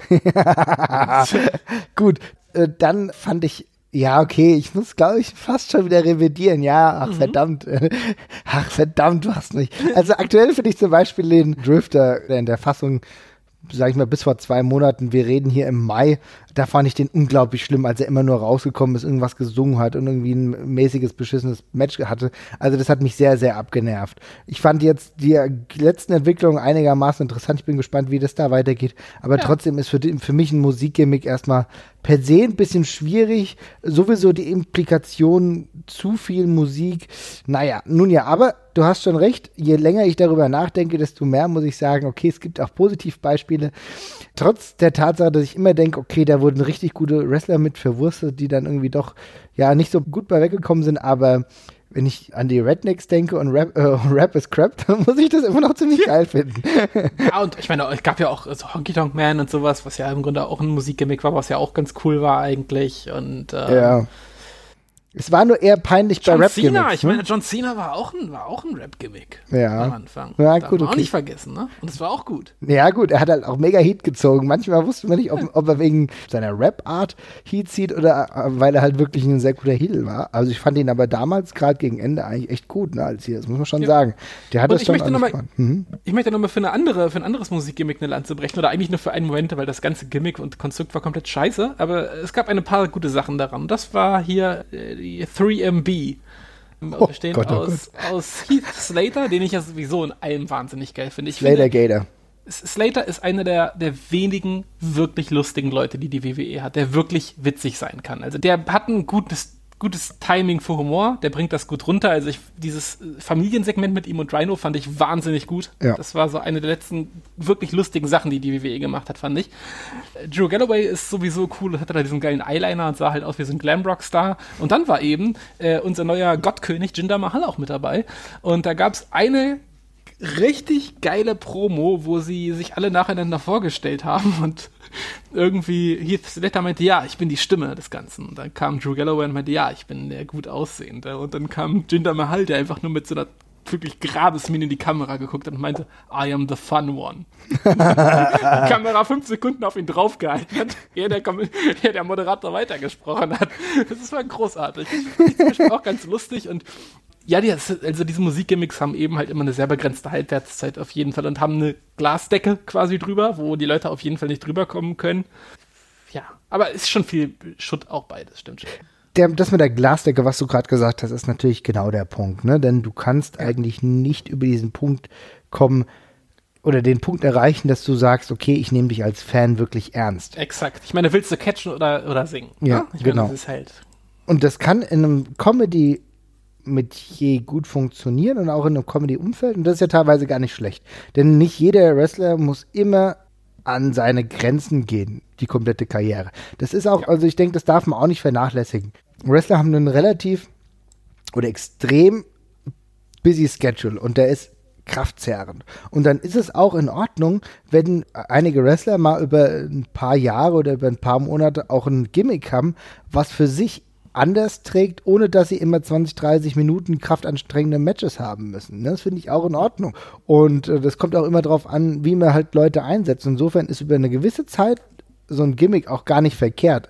Du musst halt sehen, wie du dann wieder abspringst, wie du den Charakter dementsprechend veränderst, dass du vielleicht nur noch Punkte mitnimmst und dann auf ein anderes Niveau kommst. Das ist halt mhm. das Wichtige daran. Ja? ja, den Absprung halt schaffen, ja. Ja, genau. Und ehrlich gesagt, seien wir mal realistisch, auch wenn du sagst, ja, Jeff Jarrett ist scheiße, ja, und das kann ich auch nachvollziehen, aber wie es dann zum Beispiel in der WCW gemacht wurde, wo du dann gewisse 5, 7, 8 Prozent dieses ursprünglichen Gimmicks noch mit rüber gerettet hast. Ja, ja, klar. Aber dann kam das natürlich ein bisschen besser besser rüber. Was hast du mit rüber gerettet? Du hast natürlich die Gitarre gehabt. Das heißt, die hat er immer noch an der WCW-Leuten über den Kopf gezogen und trotzdem sah es grundsätzlich ein bisschen anders aus. Das heißt, ja, du war hast bei John Cena im Grunde genauso. Ja, meine, genau. Er hat auch nur noch seine Jorts angehabt und eine Zeit lang eine Stahlkette irgendwie noch mit sich rumgeschleppt und das war's halt. Ne? Und genau. Und das heißt, einfach da das Beste dann mitnehmen, zu einem anderen Niveau gelangen und dann passt das ja. Ja. Genau. Ja, ich habe noch schlimme Chance aufgeschrieben. Ja, geil, das habe ich auch. Das wäre bei mir ja. das nächste gewesen. Okay. okay. dann frage ich doch einmal mal so rum. Also du darfst einen nennen, der dich stört, dann nenne ich einen zweiten. Also ich nenne ganz aktuell den, wenn gezählt wird, one, two und dann die Fans sweet rufen geht ja, mir mega auf die Eier. Richtig grauenvoll. Was äh, ich habe mir zwei rausgesucht, die sogar als Respektbekundung gemeint sind, die aber in etwa so gut rüberkommen wie jemand, der zu einer Frau sagt, boah, ist ja richtig toll, dass du berufstätig bist. äh, also wir wissen ja, das Gegenteil von gut ist gut gemeint. Mhm. Und You Still Got It und You Deserve It sind richtig krass widerlich, finde ich. Also gerade Got It, wenn da gerade irgendwie ein 45- oder 50-Jähriger am Ring steht, der gerade ein geiles Match gemacht hat und die Leute sagen, ey, ja, Mann, für so einen alten Sack war das ganz gut. You Still Got It ist grauenvoll. You Deserve It. Nach dem Titelgewinn noch viel mehr, weil das von vornherein impliziert, dass er den Titel bekommen hat und nicht erarbeitet hat. Und ah, die kann ich beide nicht haben. Ja, nee, äh, finde ich jetzt ähm, schwierig. Ich muss ganz ehrlich sagen, Du hast mir jetzt ein bisschen madig gemacht, weil ich diese Respektsbekundung eigentlich immer noch in Ordnung finde, aber dem Ganzen auch gar nicht so großartig ins Gewicht beimesse. Ich finde eher so die offensichtlichen Sachen kom komplett nervig. Zum Beispiel, wenn Kurt Angle heutzutage rauskommt und immer noch jeder Yusak ruft. Also ich meine, ich konnte das beim ersten Mal, fand ich das lustig und so weiter und so fort. Aber irgendwann, er ist ja jetzt in der offiziellen Position wieder als General Manager könnte man auch was anderes rufen. Das ist jetzt nicht mega belastend für mich, nervt aber trotzdem so teilweise. Oder wenn du 2017 äh, bei Leuten, die in einem Interview eine Pause machen, immer noch What rufst. Das ist echt, ja. echt mega beschissen. Wir leben wirklich in 2017 und ich weiß, okay, ihr seid lange dabei als Fans und ihr wart schon dabei, als Steve Austin genau dieses Gimmick gefahren ist. Ihr habt euch wahrscheinlich auch dieses schwarze T-Shirt mit dem weißen Fragezeichen gekauft. Das ist alles vollkommen in Ordnung. Trotzdem nervt. Nee, eigentlich auch schon nicht. aber es ist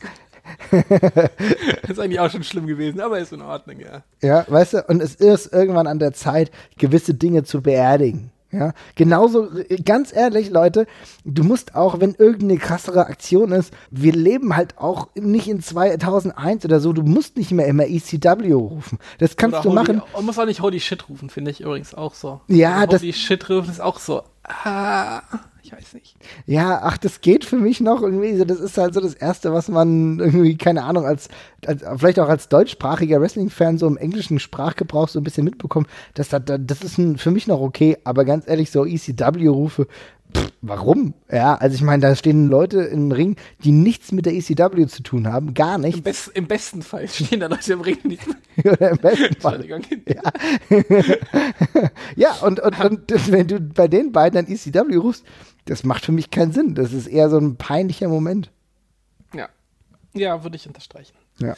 Auch schlimm. Komisch eingesetzte Waffen. Wenn Triple H noch eine Person mit einem Sledgehammer quasi erstechen möchte, zeige ich ihm, wie es richtig geht, glaube ich. Ja, sehr, sehr guter Punkt. Wenn du genau weißt, dass du diese Waffe eigentlich anders, viel besser und intensiver einsetzen könntest. Es ist ein Hammer. Mit dem hämmert man. Ich meine, ich, ich, äh, ich ja.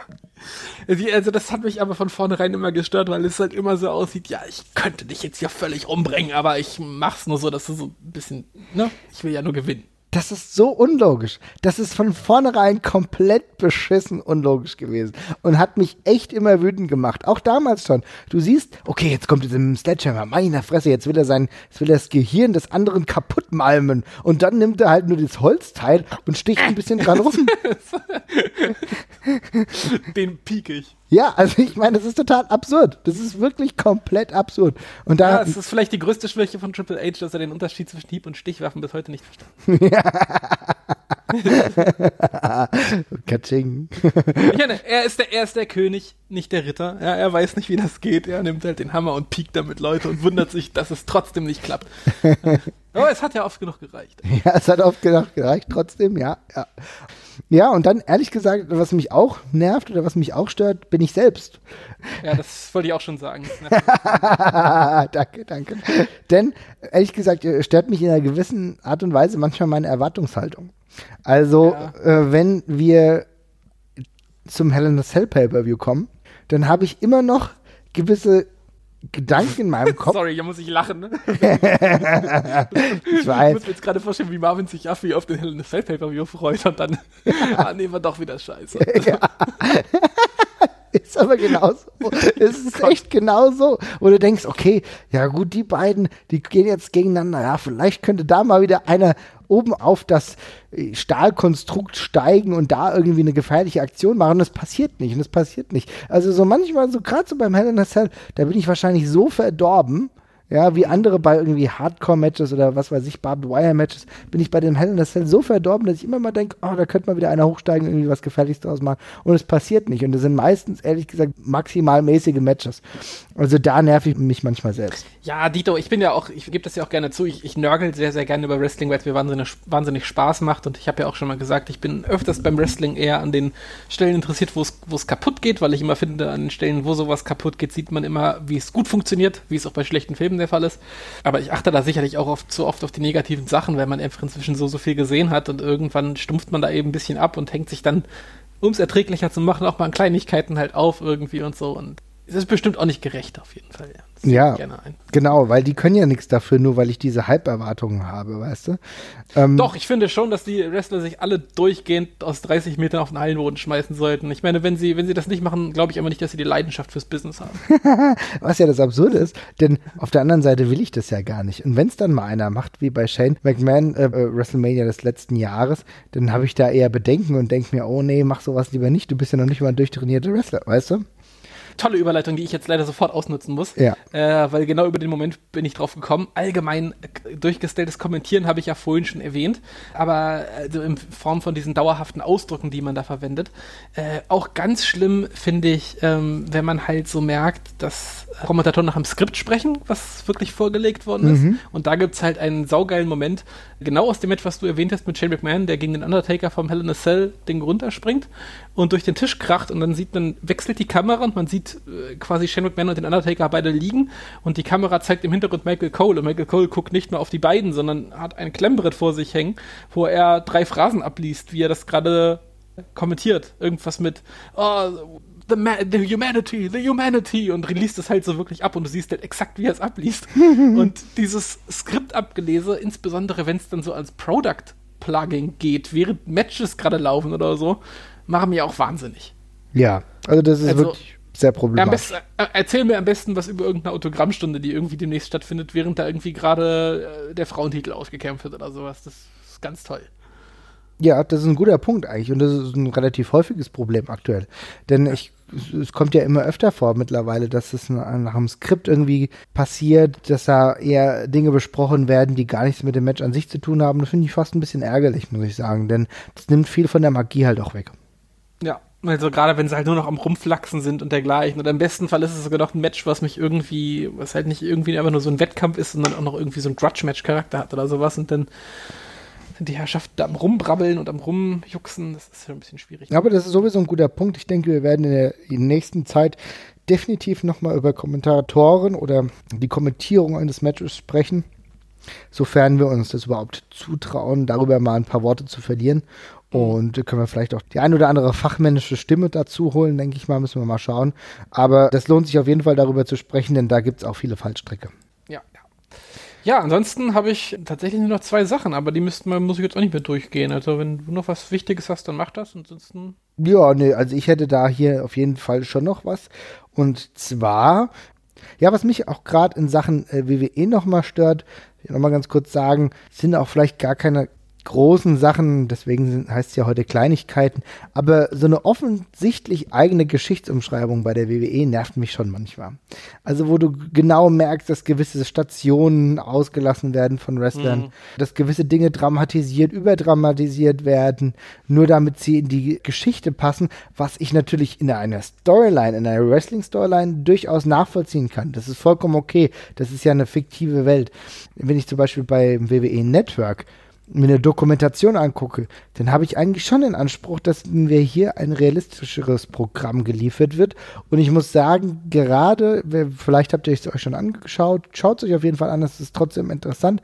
Bei der Razor Ramon bzw. Scott Hall Dokumentation kamen mir doch einige Dinge sehr, ja, wie soll ich sagen, konstruiert vor. Und äh, mhm. das ist etwas, was ich öfter mal bei der WWE das Gefühl habe, was mir so ein bisschen so ein Geschmäckle gibt. Und das mag ich ehrlich gesagt nicht. Ich würde sogar noch einen Schritt weiter gehen. Ich finde es auch in Gimmick, also in den Shows tatsächlich blöd, weil ich mh, mm, nach wie vor glaube ich da nicht dran, dass Leute, wenn man jetzt irgendwie Ring of Honor oder New Japan sagt, dass dann die Leute sofort irgendwie in Massen oder auch nur 100 Leute dann abwandern und sich das angucken. Also ich glaube, das sind halt Sachen, das ist schön für die Leute, die es kennen und echt cool für die, die es kennen, weil es so eine Sache schön ausbaut und ausschmückt. Ja. Das ist aber null gefährlich für die, für die Firma, die es macht. Ich meine, die WWE macht selber so viel falsch und gibt einem so viele Gründe, sich andere Sachen zu suchen und es passiert nicht. Äh, und alle Wrestling-Fans, die von der WWE genervt sind oder abwanderungsbereit sind, die wissen auch, dass es andere Sachen da draußen gibt. Die müssen halt nur mal gucken. Äh, aber ich, äh, ich, es bricht einem jetzt fällt einem kein Zacken aus der Krone, wenn man halt mal sagt, dass AJ Styles äh, Champion in, ja in, Japan war oder sowas, finde ich halt immer. Ne? Das sind halt so die Geschichten. Ich meine, sagt, also äh, ich glaube, bei AJ Styles haben sie es tatsächlich sogar auch. Ja, ja, sie, ich wollte ja gerade sagen, der Trend ist, er kehrt sich ja schon um. Oder ja, war genau, zumindest genau. zeitweise so. Aber ja? ich, ich habe es in letzter Zeit wieder ein paar Mal gemerkt. Da sagen sie, ich mhm. meine, nenn den, nenn den Titel nenn den Titel, nenn die Promotion. Ich meine, das, das wirkt einfach prestigeträchtiger. Mhm. Und es wird ich, ich, also dieses, dieses, wir müssen die, die eigene Brand da so krass beschützen. Du bist die WWE. Ich meine, Entschuldigung, du redest dir jetzt nicht davon, dass du versuchst, nicht aus Versehen eine andere Promotion auf, über dein Level zu heben. Ne? Ich meine. Ja, ich sehe es genauso. Also, das ist wirklich etwas, dem Ganzen ja nur noch einen anderen Realismus verleiht, der im Zweifel ja. nur förderlich für den Wrestler und auch für dich selbst ist. Denn du ja. kannst es ja durchaus anerkennen, dass es andere Ligen gibt. Das heißt ja nicht, dass sie besser sein müssen. Das heißt ja, was hat ja trotzdem einen Grund, warum der Wrestler jetzt hier ist, weißt du? Ja, es hat ja, ja einen Grund, er hat ja den Titel woanders geholt, ist aber jetzt trotzdem hier, weil ja, er exakt. sich hier beweisen will. Und du, kannst auch jeden kriegen, der da gerade Champion ist. Das ist ja die nächste Sache. Wenn du nicht willst, dass irgendein geiler Typ aus, nicht da ist, über den du sowas sagen möchtest, dann holst du dir eben einfach alle. Genau, und das ist ja so, der das Punkt. ist halt so die, ja, und das ist, ja, keine Ahnung, das sind so die Sachen, ich, also ich verstehe das, wenn das Promotions nicht machen, die wirklich in Konkurrenz zueinander stehen, dann macht das natürlich völlig Sinn. Äh, aber jetzt in dem Fall, ähm, ja. Ach, ja, da können sich alle ein bisschen beruhigen und ein bisschen, ein bisschen entspannter damit umgehen. Das wäre im Endeffekt doch wie, wenn Leute beim FC Bayern nicht sagen, dass der Spieler davor mal bei der Eintracht gespielt hat. Was, was ist doch total absurd. Ist doch kein, also ja. verstehe ich nicht. Und äh, ja, das, ist, das nervt mich auch so ein bisschen, muss ich sagen. Guter Punkt, dass du es angesprochen hast. Ich hatte so zwischenzeitlich das, das Gefühl, dass es ist auch besser, ja, ich sollte, also ich, ich sollte es auch wirklich sagen, es ist auf dem Weg der Besserung und es, es wurden ja wirklich auch schon, jetzt fällt mir der Name von dem Moderator nicht. Ja, Mauro Ronaldo hat natürlich ja, vieles danke, genau. verändert, genau. ne? Ich meine, genau, das ist halt der, schade. Der, der, der hat ja ex extrem viele von diesen Sachen immer mit eingebracht, ja. Ja, genau. Und es ist halt schade, dass äh, er jetzt nicht mehr da ist und es dementsprechend nicht weiter vorantreiben kann. Habe aber das Gefühl, dass auch ähm, Corey Grace da schon ge ähnlichen Gedankengang hat, also jetzt nur um einige Kommentatoren zu nennen. Also es ist durchaus nicht so ganz so verkehrt, aber ich weiß auf jeden Fall, was du meinst. Und wir haben ja natürlich auch beide eine lange WWE-Geschichte, wo es zeitweise darum ging, alles, wenn möglich, zu ignorieren. Also das gab ja jetzt schon Zeiten, wo sowas überhaupt nicht genannt wurde. Ja?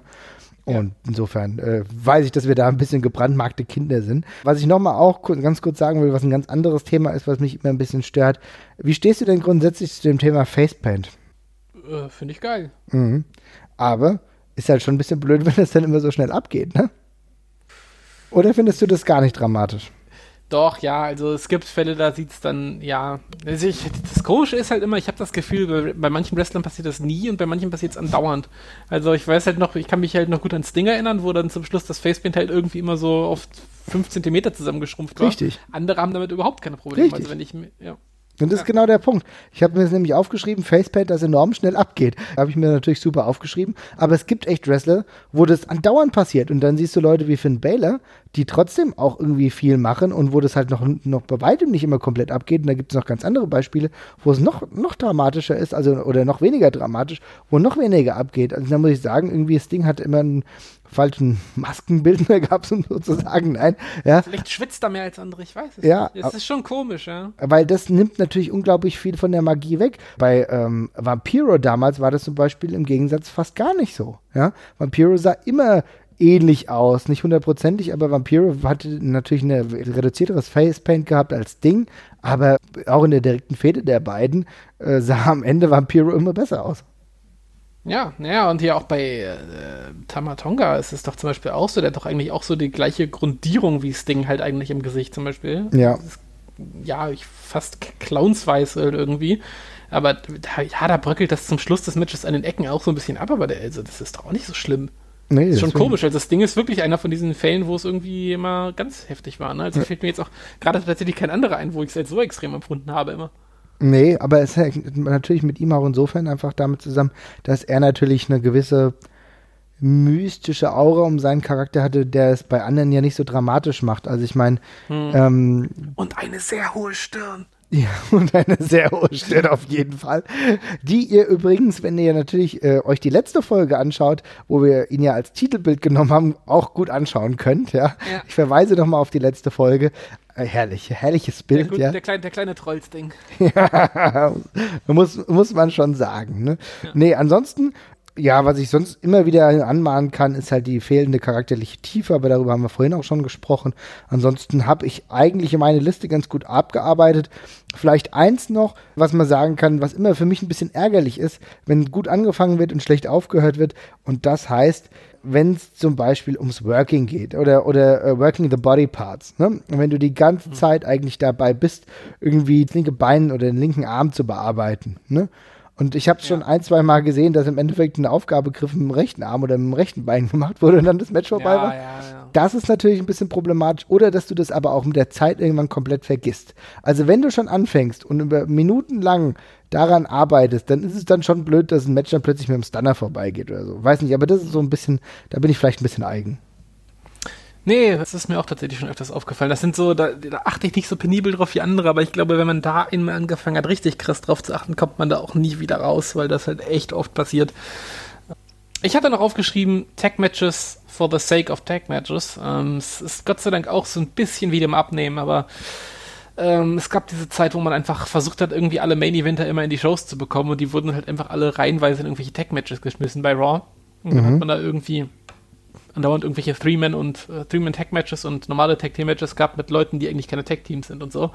Bloß um die ganzen Leute unterzubekommen, fand ich grauenvoll. Also ich fand das auch immer ganz schlimm früher bei Pro Wrestling Noah, wenn es da halt diese Undercards gibt, wo oh es halt einfach nur äh, fünf Formen Tag-Team-Matches waren halt die ganze Zeit. Mhm. Grauenvoll. Es gibt nichts, also kein Konzept, wo Wrestler schneller ablassen als in diesem Ding. Ja, sehe ich ganz genauso ganz schlimm, immer nur for the sake of Tag Matches. Sehe ich ganz genauso. Ja. Fürchterlich alle zusammenwürfeln, nur damit es irgendwie passt.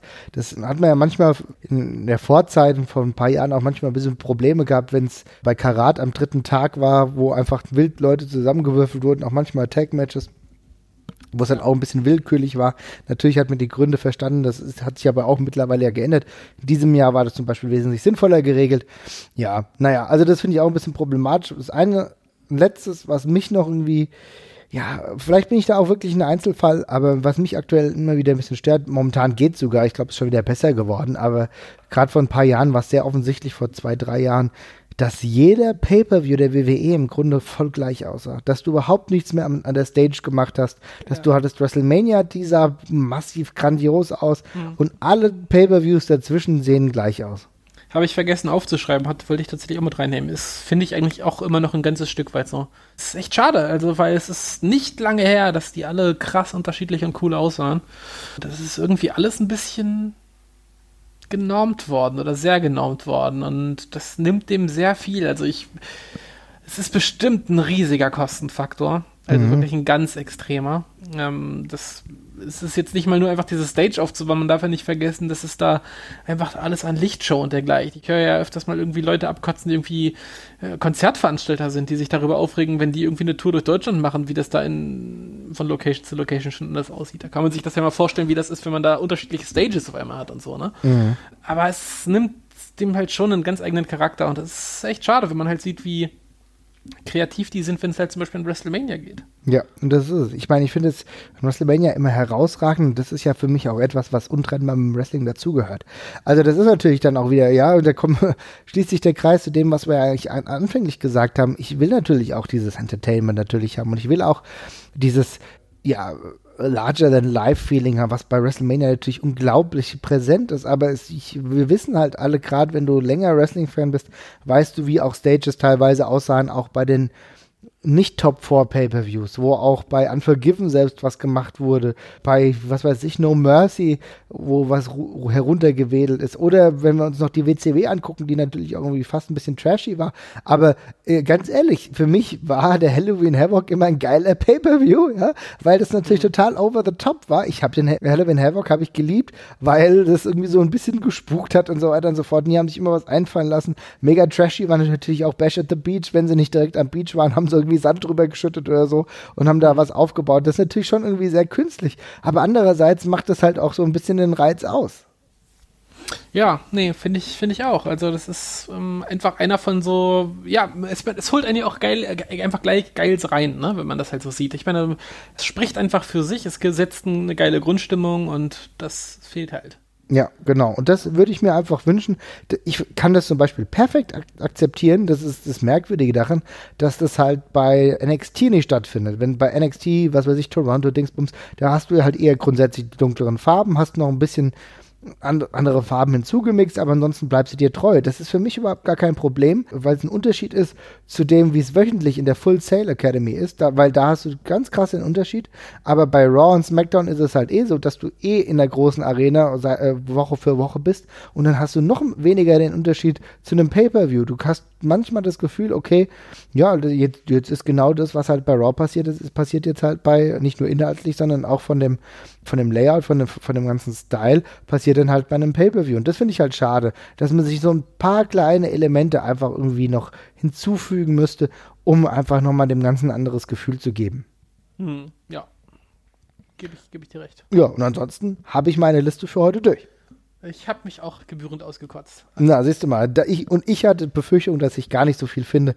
Wir haben doch jetzt einiges wieder gesammelt und über einiges gesprochen. Wenn euch noch was einfällt, liebe Leute, wenn ihr noch Kleinigkeiten habt, die vielleicht gar keine so Kleinigkeiten sind, man hat ja eben gerade gemerkt, bei uns hat sich ja auch einiges hochgeschaukelt, dann lasst es uns wissen in den Kommentaren. Wir freuen uns auf jeden Fall und sind nächste Woche wieder präsent mit einem ganz anderen Thema. Dann, jetzt wissen wir noch nicht genau, was läuft, aber uns wird auf jeden Fall was einfallen. Macht's gut. Ciao.